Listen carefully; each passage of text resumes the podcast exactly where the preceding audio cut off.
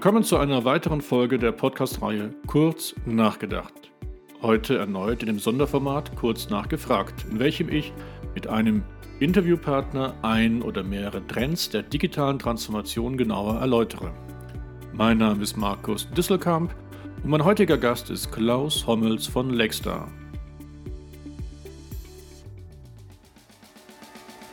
Klaus ist mit seinem Unternehmen Lakestar und Beteiligungen wie Spotify, Facebook und anderen einer der weltweit erfolgreichsten Risikokapitalgeber für Startups.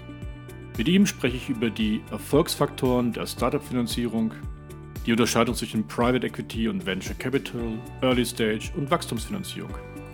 Spannend wird es aber dann vor allen Dingen, wenn Klaus auch über die fehlenden Finanzierungsquellen für forschungsintensive Firmengründungen in Europa spricht und generell die neuen Spielregeln des Mittelstands von morgen andeutet.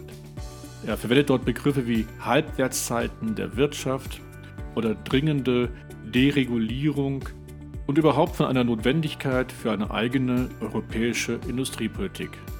Also legen wir los.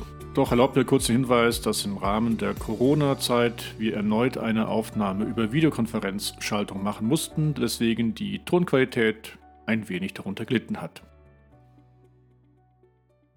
Also, hallo lieber Klaus, ich soll dich mal kurz selbst vorstellen, du willst dich selbst übernehmen, aber dann fange ich mit einer Frage an. Ich habe gelesen, dass du der zweiterfolgreichste Deutsche laut der Forbes Midas Liste bist, nach Peter Thiel, und der zweite überhaupt nur in Wohnhaft in Europa äh, von den großen äh, Internetinvestoren. Sag mal, gibt es so wenig europäische Investoren, dass es dann schon gleich bei dir auf Platz zwei reicht? Du, die, die Forbes-Liste ist ja relativ ähm, datenbasiert. Ja, das heißt, ähm, das ist wahrscheinlich eine Funktion von, wie lange man dabei ist. Ja, und dann auch ein bisschen, wie viel man Glück hat, wenn man bei welchem Timing auch dabei war. Ja, so und ähm, äh, ja, Peter Thiel ist, ja, ich weiß gar nicht, wie viel, wie deutsch der ist, aber ja, wenn es in der Statistik so auftaucht, dann. Ähm, ich habe, ich habe ihn als Deutschen gemacht ich habe ihn als Deutschen gemacht. Er wird, wird natürlich als Amerikaner geführt, wenn er Amerika wohnhaft ist, aber man weiß ja zumindest, dass er aus Deutschland kommt. Oder mal kurz da gelebt hat.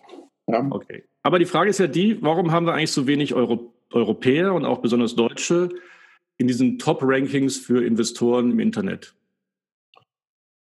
Diese Rankings, ähm, wenn man sie sich anguckt, die sind sehr, sehr stark ähm, ja, ich weiß jetzt gar nicht, ob man manipuliert sagen darf, aber von, vom System her so gebaut, dass es ähm, amerikanische Fonds und ähm, chinesische Fonds bevorteilt. Ja, weil das, das, das die, ähm, die, die, Kriterien sind ja auch, wie viel Geld man ähm, absolut rausgenommen hat aus Deals versus wie viel, Prozent, wie viel man an Prozent gemacht hat.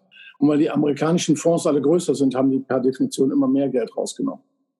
Ja, so, und bei mir ist es so, ich bin da deswegen reingerutscht, weil ich historisch als Individualperson investiert habe. Bei die Fonds wäre ich da auch noch nicht dran. Das heißt, es ist auch eine Funktion, wie lange man da ist. Man braucht ja, bis diese Firmen dann groß sind, immer so sechs, sieben Jahre. Ja, und vorher war halt wenig los in Europa. Das heißt, so schlecht sind wir in Europa gar nicht.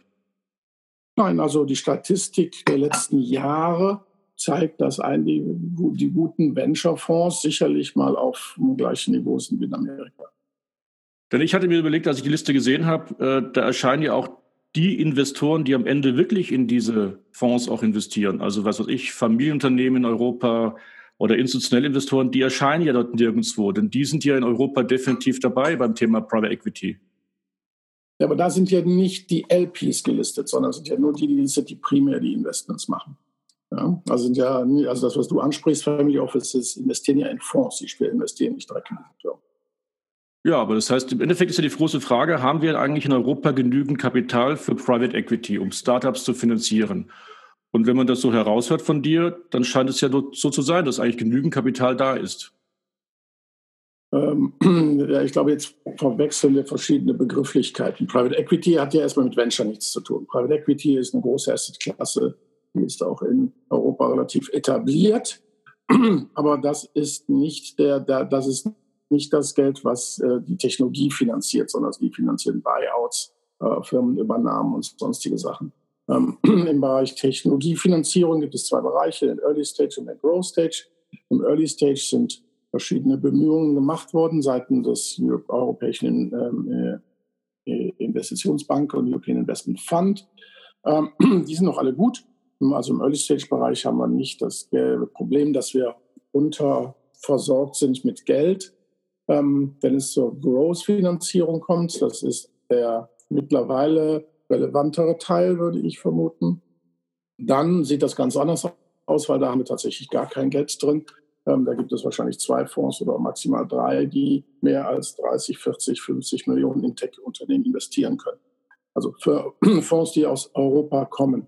Und das ist deswegen relevant, weil wir gesehen haben, dass wir, also jetzt im Biotechnologiebereich oder im jetzt im Pharmabereich, dass Firmen, die wesentliche Innovationen für Europa haben, wie Vaccinations, ja, eigentlich in Europa verbleiben sollten. Wenn wir das Geld nicht haben, sie zu finanzieren und wir darauf angewiesen sind, dass Amerikaner die finanzieren, dann laufen wir Gefahr, dass wir diese Firmen auch einfach verlieren können, weil dann wir gar keine Rechte im Rahmen der Corporate Governance auf diese Firmen haben. So, das ist das eigentliche Problem, was wir in Europa sortieren müssen. Das heißt für mich jetzt als äh, eine einfache Sprache, die Firmen kriegen zwar genug Geld zum Starten, damit sie mal ihren Proof of Concept machen. Aber wenn sie dann wirklich dann ein, ein Wachstum brauchen, eine Skalierbarkeit, dann fehlt ihnen das Geld. Ähm, fast. Ja, also ähm, gut. ja, ist schon mal gut, dass äh, fast, äh, fast ist, äh, aber das ist auch ein komplexes Thema. Für einfache Technologiefirmen, gerade aus dem Internetbereich, stimmt deine Aussage. Aber wenn man jetzt mal weitergeht und guckt sich äh, Vaccinations an oder, oder Food Tech oder sonst was, dann braucht man vielleicht ja irgendwann mal 150 Millionen, bis man weiß, ob das Businessmodell funktioniert. So, und das haben wir gar nicht. Wir haben also, da, da sind wir nirgendwo. Also ich glaube, da gibt es gar kein einziges, also, äh, gar keine einzige Finanzierungsquelle, auf die man sich da abstützen könnte. Äh, so, also die, die landläufige Vorstellung, okay, man investiert so 10, 20 Millionen, bis man weiß, ob die Pizza ankommt.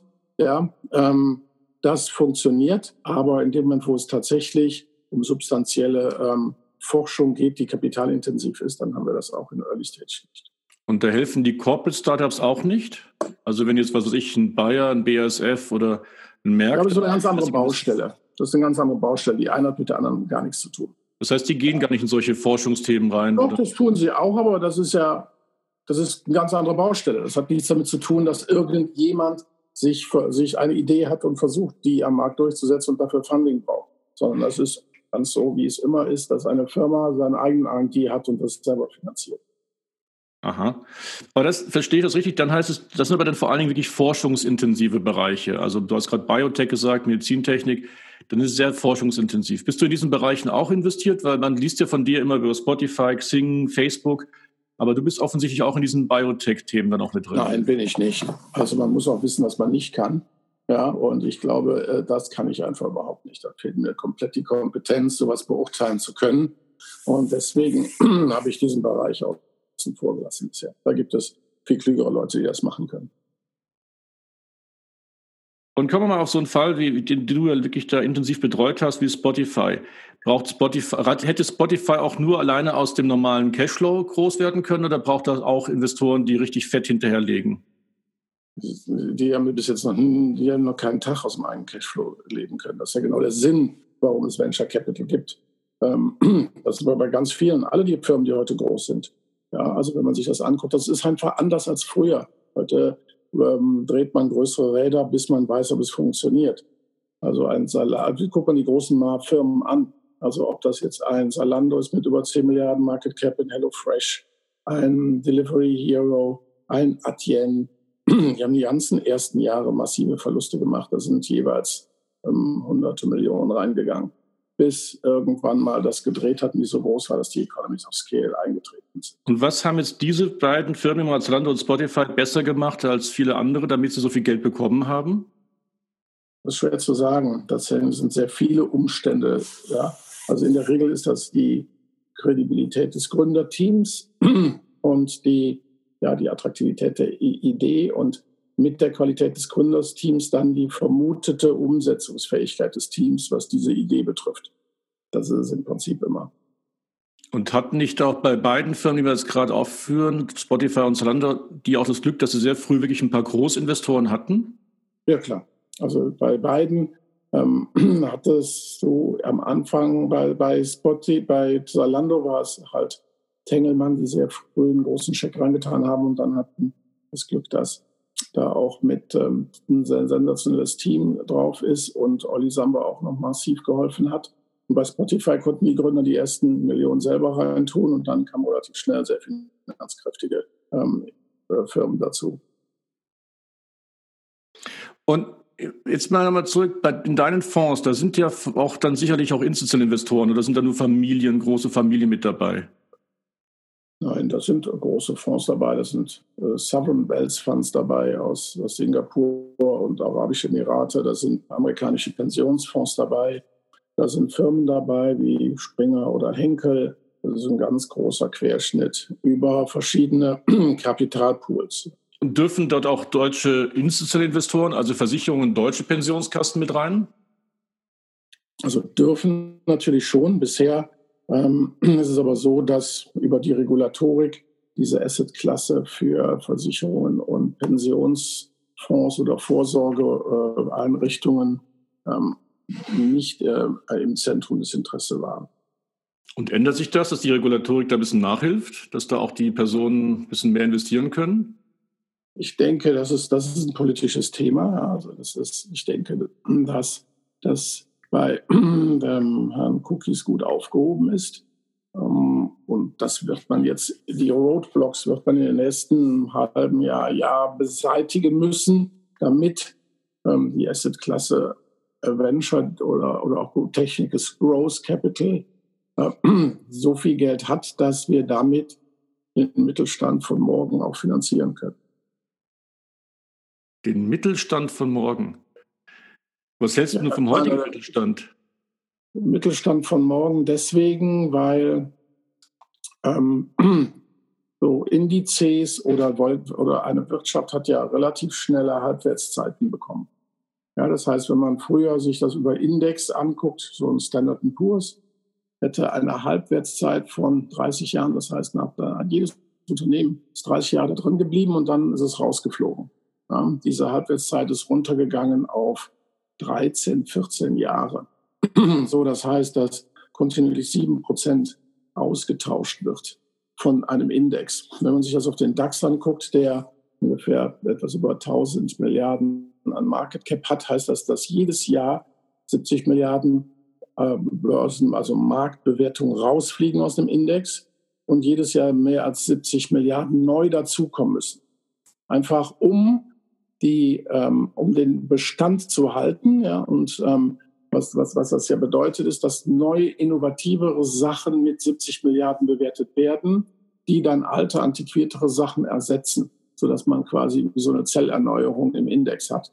So, und damit das passiert, muss man, deswegen habe ich den Begriff gewählt, Mittelstand von morgen, ja, muss man heute diese Firmen anfinanzieren, damit sie irgendwann mal eine Pipeline hat, dass jedes Jahr 70 Milliarden Market Cap neu in diese ähm, Indizes rein können. Sonst wird man relativ gesehen ärmer in einer Volkswirtschaft so. Und irgendwo muss das herkommen. Früher haben Banken das finanziert und KfW. Heute finanzieren Banken und staatliche Förderung Startups nicht, ähm, sondern dann müssen das im Prinzip die einzigen, die das machen können, sind VCs oder Growth Capital Firmen.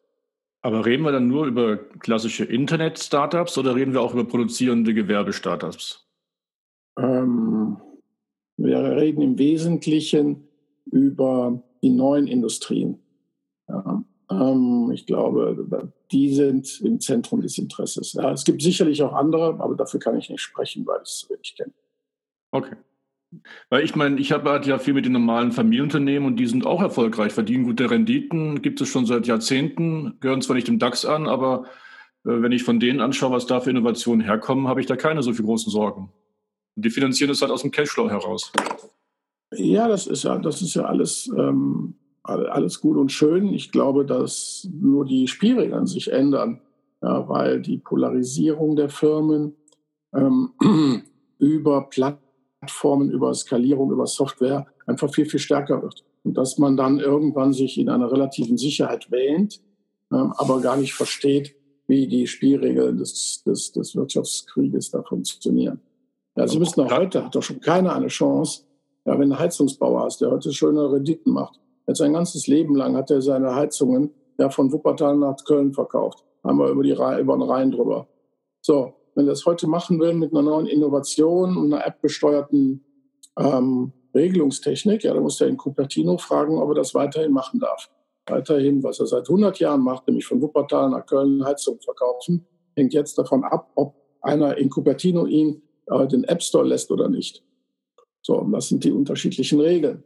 Ja, das heißt, man kann sich dann Sicherheit wägen, aber in dem Moment, wo Apple plötzlich Heizungen ganz toll findet, ja, und Heizungsregelungen plötzlich ein Operating System für ein Haus macht und eine eigene Nest oder sonst was Technologie, dann wird diese Startups nicht wundern, wie viel Spaß es hat, äh, mit, sich, äh, mit Apple zu diskutieren, ob man in diesen App Store reinkommt mit seiner Heizungstechnik. Und bleibt das Spiel dieser großen Plattform auch in Zukunft? Ich glaube, wenn man so diskutiert mit Leuten aus der Blockchain-Welt und sagt, da gibt es die Möglichkeit, dass wir zukünftig Plattformen haben ohne zentrale Datenmonopolisten, kommt das meine nicht dann irgendwann noch da? Meine hm? tägliche Illusion gibt mir heute. Ja, so, ähm, das, nein, da geht es um ganz, ganz viel. Da geht es, es ist ja unvorstellbar, um was es da geht. Da geht es darum, ob man demnächst das Operating-System für äh, Industrie hat das ist dafür, ob das Operating-System für Pharma hat, wenn man die ganzen Daten hat. Ja, wir haben doch jetzt schon so, dass wir eine Pharma an eine App machen wollen über Corona und die Amerikaner schreiben uns vor, ob es zentrale oder dezentrale Datenhaltung ist, damit sie auch möglichst viel von diesen Sachen selber mitlesen. Ja, so, ähm, das ist ja riesig. Das Einzige, was man machen kann, ist einfach viel, viel konsequenter eigene Industriepolitik machen, die sich widerspiegelt in einem, einem fairen, aber sehr, sehr stringenten Regulatorikwerk in Brüssel. Und du bist ja mit deiner Stiftung da ja auch engagiert, politisch da Meinung zu bilden. Hast du das Gefühl, das wirkt was?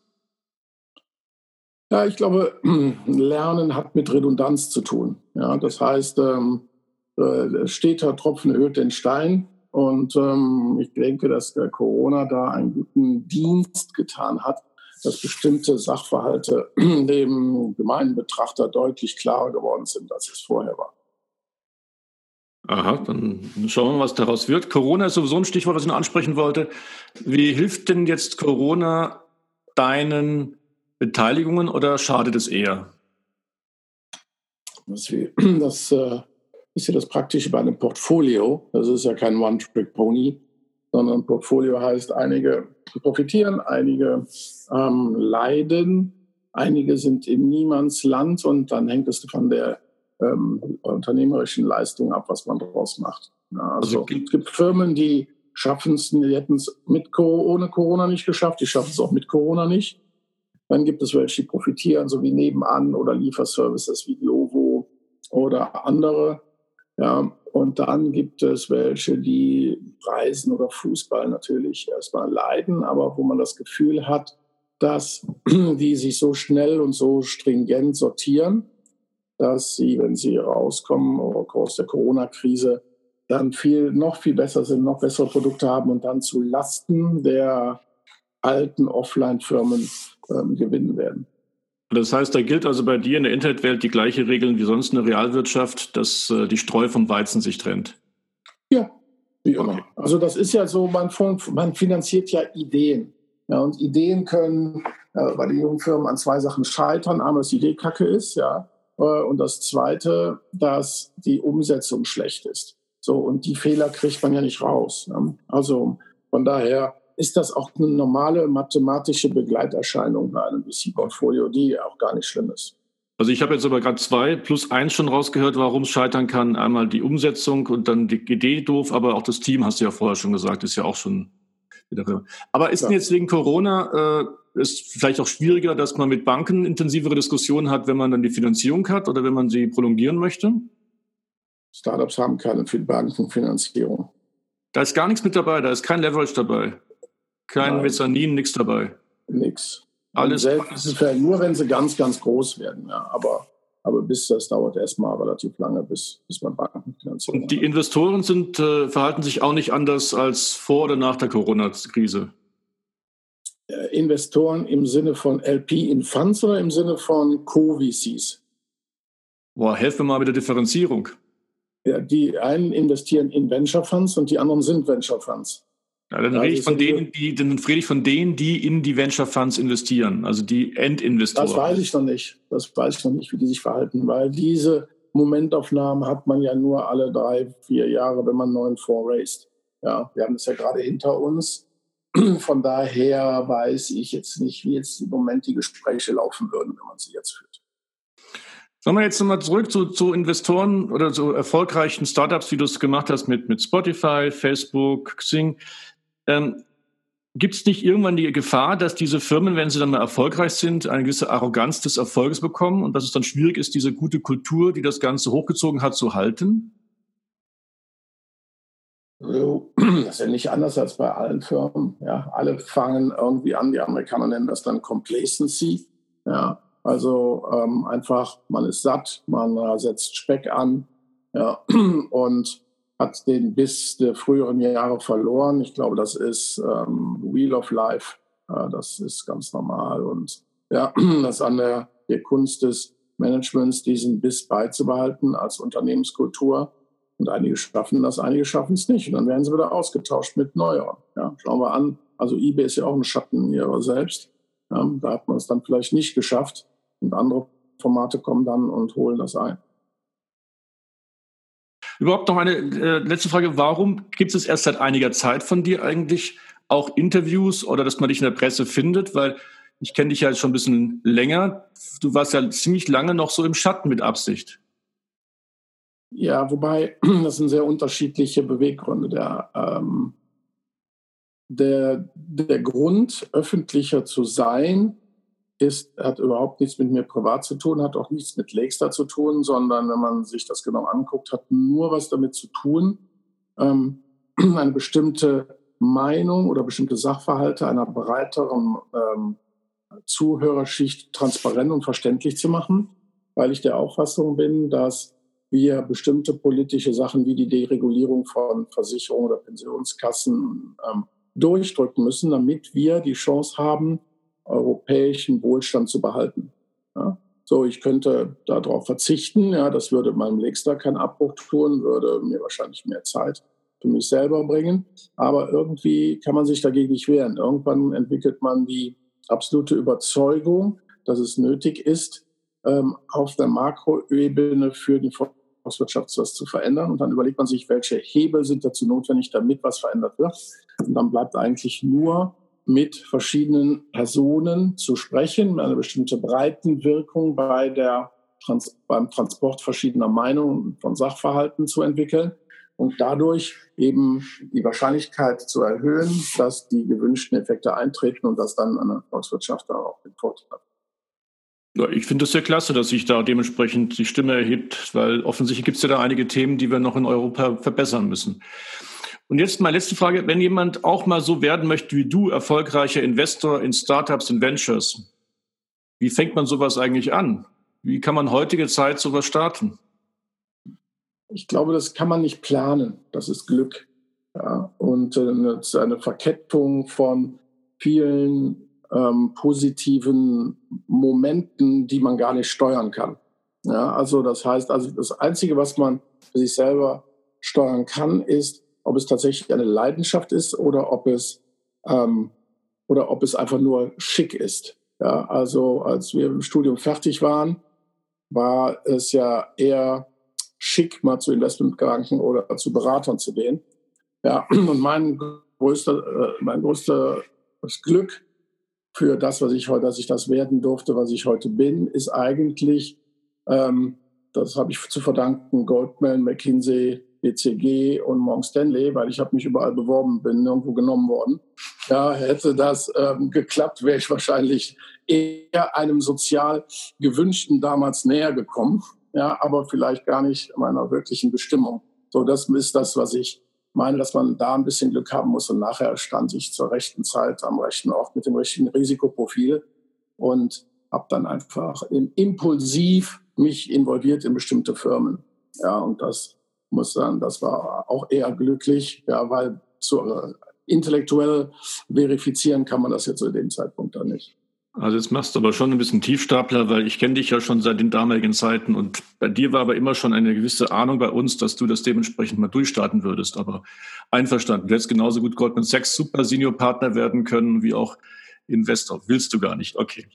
Gut. Klaus, ich danke dir sehr herzlich für das kurze Interview wünsche dir und deinen Beteiligungen viel Erfolg, aber eigentlich wünsche ich dir und dein Engagement, dass wir uns in Europa an einigen Stellen dann noch weiterentwickeln müssen, viel Erfolg, weil man merkt ja gerade aktuell in der Corona-Zeit schon, dass wir an einigen Stellen der Wirtschaft und in anderen Themen nachgelassen haben. Und zurückkommen nochmal auf die Forbes-Liste. Also ich hatte gezählt 22 Chinesen. Ich glaube, fast die Hälfte sind Asiaten auf dieser Forbes-Midas-Liste. Also das ist schon ein bisschen ernüchternd dann dementsprechend. Ja, man, ja, it's, it's not over yet. Ja, wir können, wir können noch was reißen, sagen wir es mal so. Das ist doch ein schönes Motto. Ich danke dir.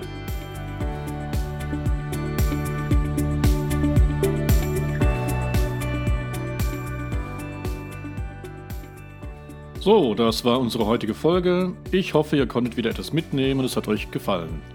Wenn ja, dann empfehlt mich bitte weiter und abonniert meine Podcast-Reihe. Lieben Gruß, euer Markus.